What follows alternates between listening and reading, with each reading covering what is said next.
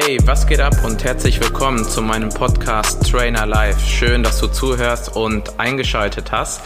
Wir kommen heute zur zweiten Folge Meine Geschichte bis zur Selbstständigkeit. Vielen Dank erstmal an alle von euch für den Support in der ersten Folge. Ich freue mich ganz herzlich darauf, dass es heute auch direkt mit der nächsten Folge weitergeht. Kommen wir zum Punkt, wie alles begann. Alles begann im Alter von fünf Jahren, wo ich quasi mit Fußball gestartet habe. Ich glaube, ich weiß nicht, ob man es heute noch so sagt, Minikicker oder sowas. Ähm, ja, also mit fünf Jahren habe ich mich im Fußballverein angemeldet. Da hat es bei mir mit dem Sport begonnen.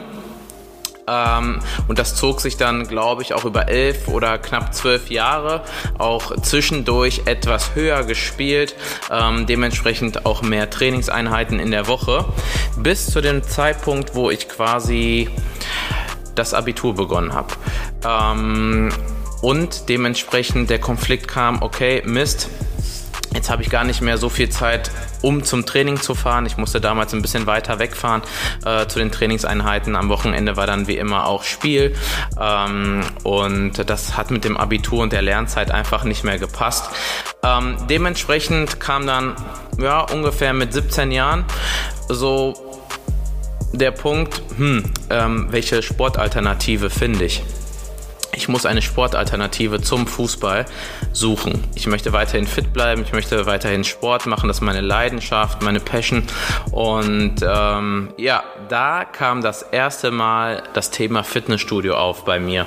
Ich habe damals, ich weiß gar nicht, ob ich den Namen nennen darf, mache ich einfach mal, ähm, bei McFit angefangen ähm, mit 17 und äh, das war meine Sportalternative, dass ich das so ein, einplanen konnte wie es bei mir passt, auch mit der Lernzeit im Abi, ähm, um halt weiterhin fit zu bleiben.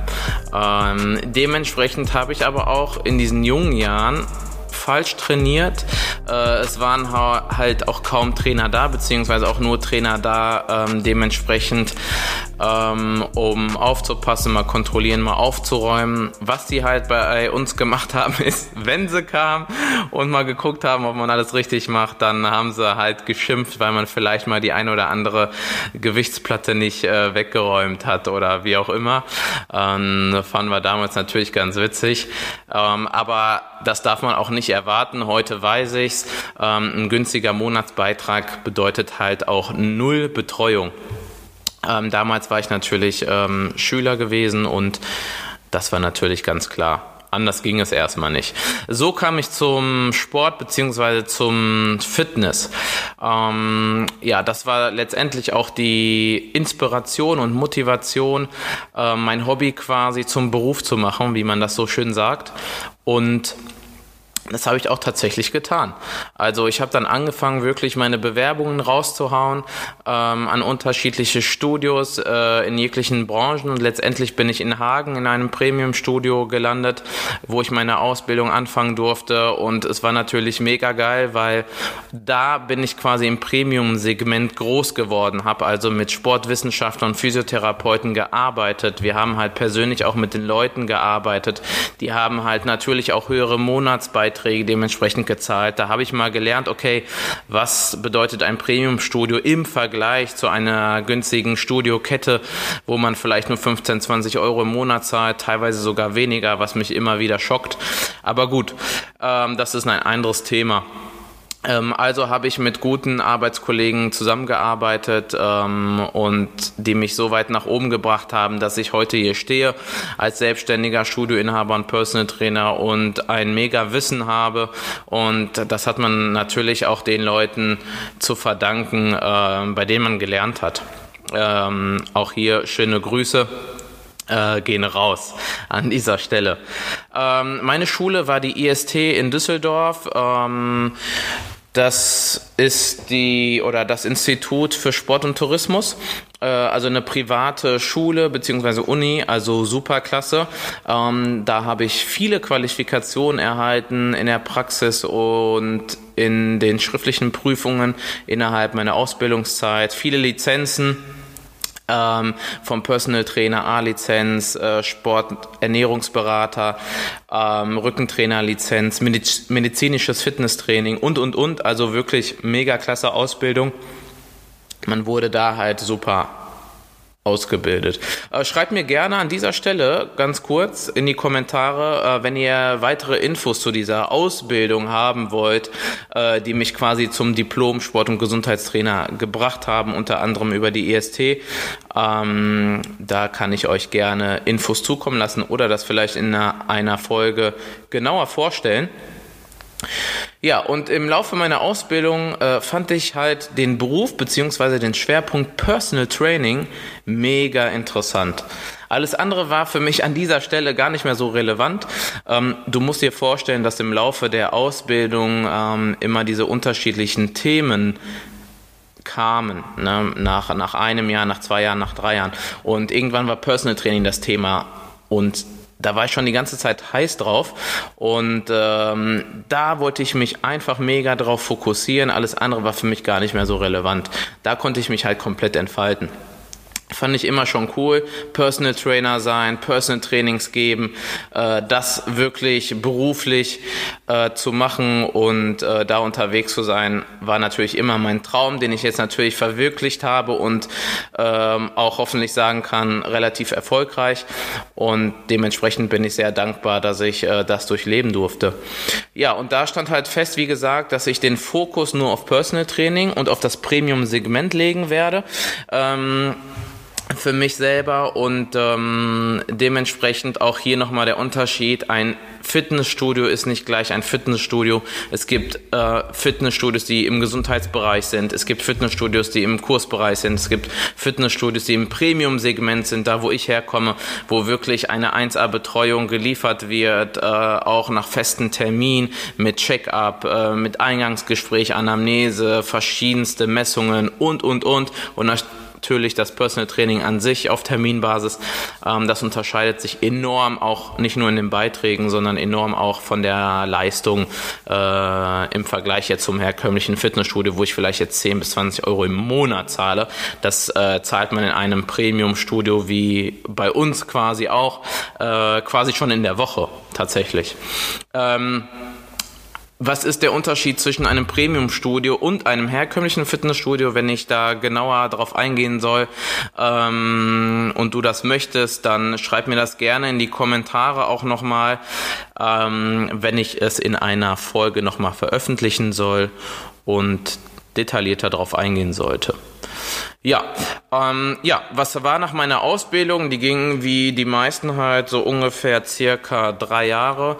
Was habe ich dann gemacht? Wie habe ich weitergemacht? Ich wollte halt relativ schnell aufsteigen. Also du merkst, dass ich immer Step für Step für Step immer ein Schrittchen höher gehen wollte, aufsteigen wollte. Und genau das habe ich auch umgesetzt.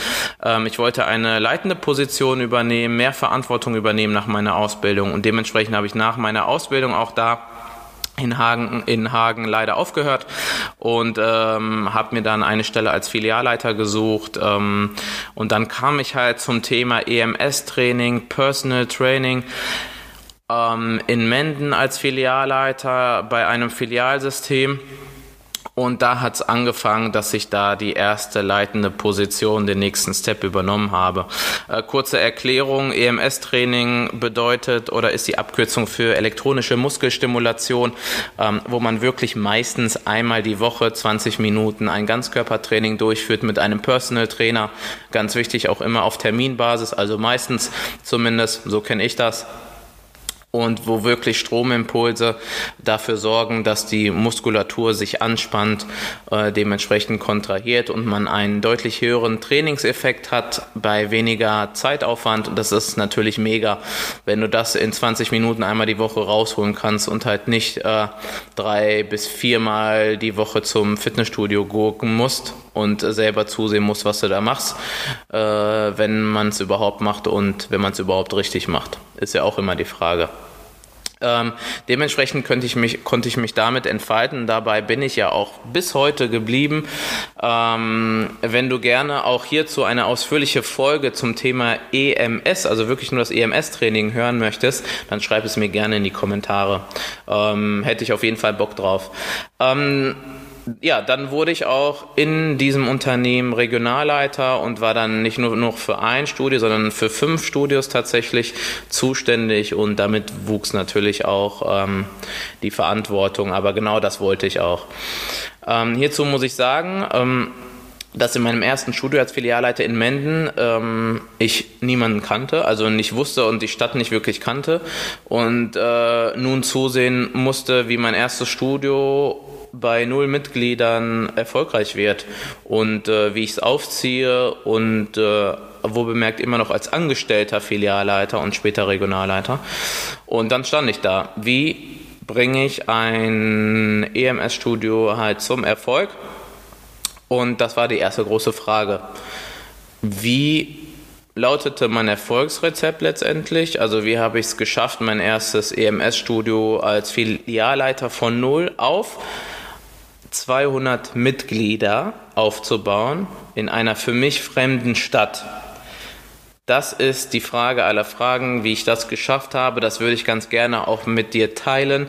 Und dieses Teilen möchte ich auch einfach deshalb auch, das ist ein großer Grund, mein Podcast, um halt meine Erfahrungswerte mit dir teilen zu können, dass du vielleicht was davon mitnehmen oder auch sogar im besten Fall umsetzen kannst. Schreib mir da auf jeden Fall ein Feedback in die Kommentare rein. Würde mich natürlich mega freuen, ähm, auch mal ähm, zurückzubekommen, äh, wem ich da weiterhelfen konnte. Ähm, ja, wie war mein Erfolgsrezept? Wie habe ich es geschafft, mein EMS-Studio von null auf über 200 Mitgliedern aufzubauen in einer für mich fremden Stadt äh, bzw. Standort? Dies ähm, hörst du definitiv in meiner nächsten Folge. Ich danke dir vielmals bei dieser zweiten Folge fürs Zuhören und ich freue mich auf dein Feedback in den Bewertungen ähm, und gerne auch in den Kommentaren, wie gesagt, drauf eingehen, wenn du magst, ähm, welches Thema ich in den nächsten Folgen aufgreifen soll. Bleib gesund, bis zur nächsten Folge, dein Kevin. Ciao.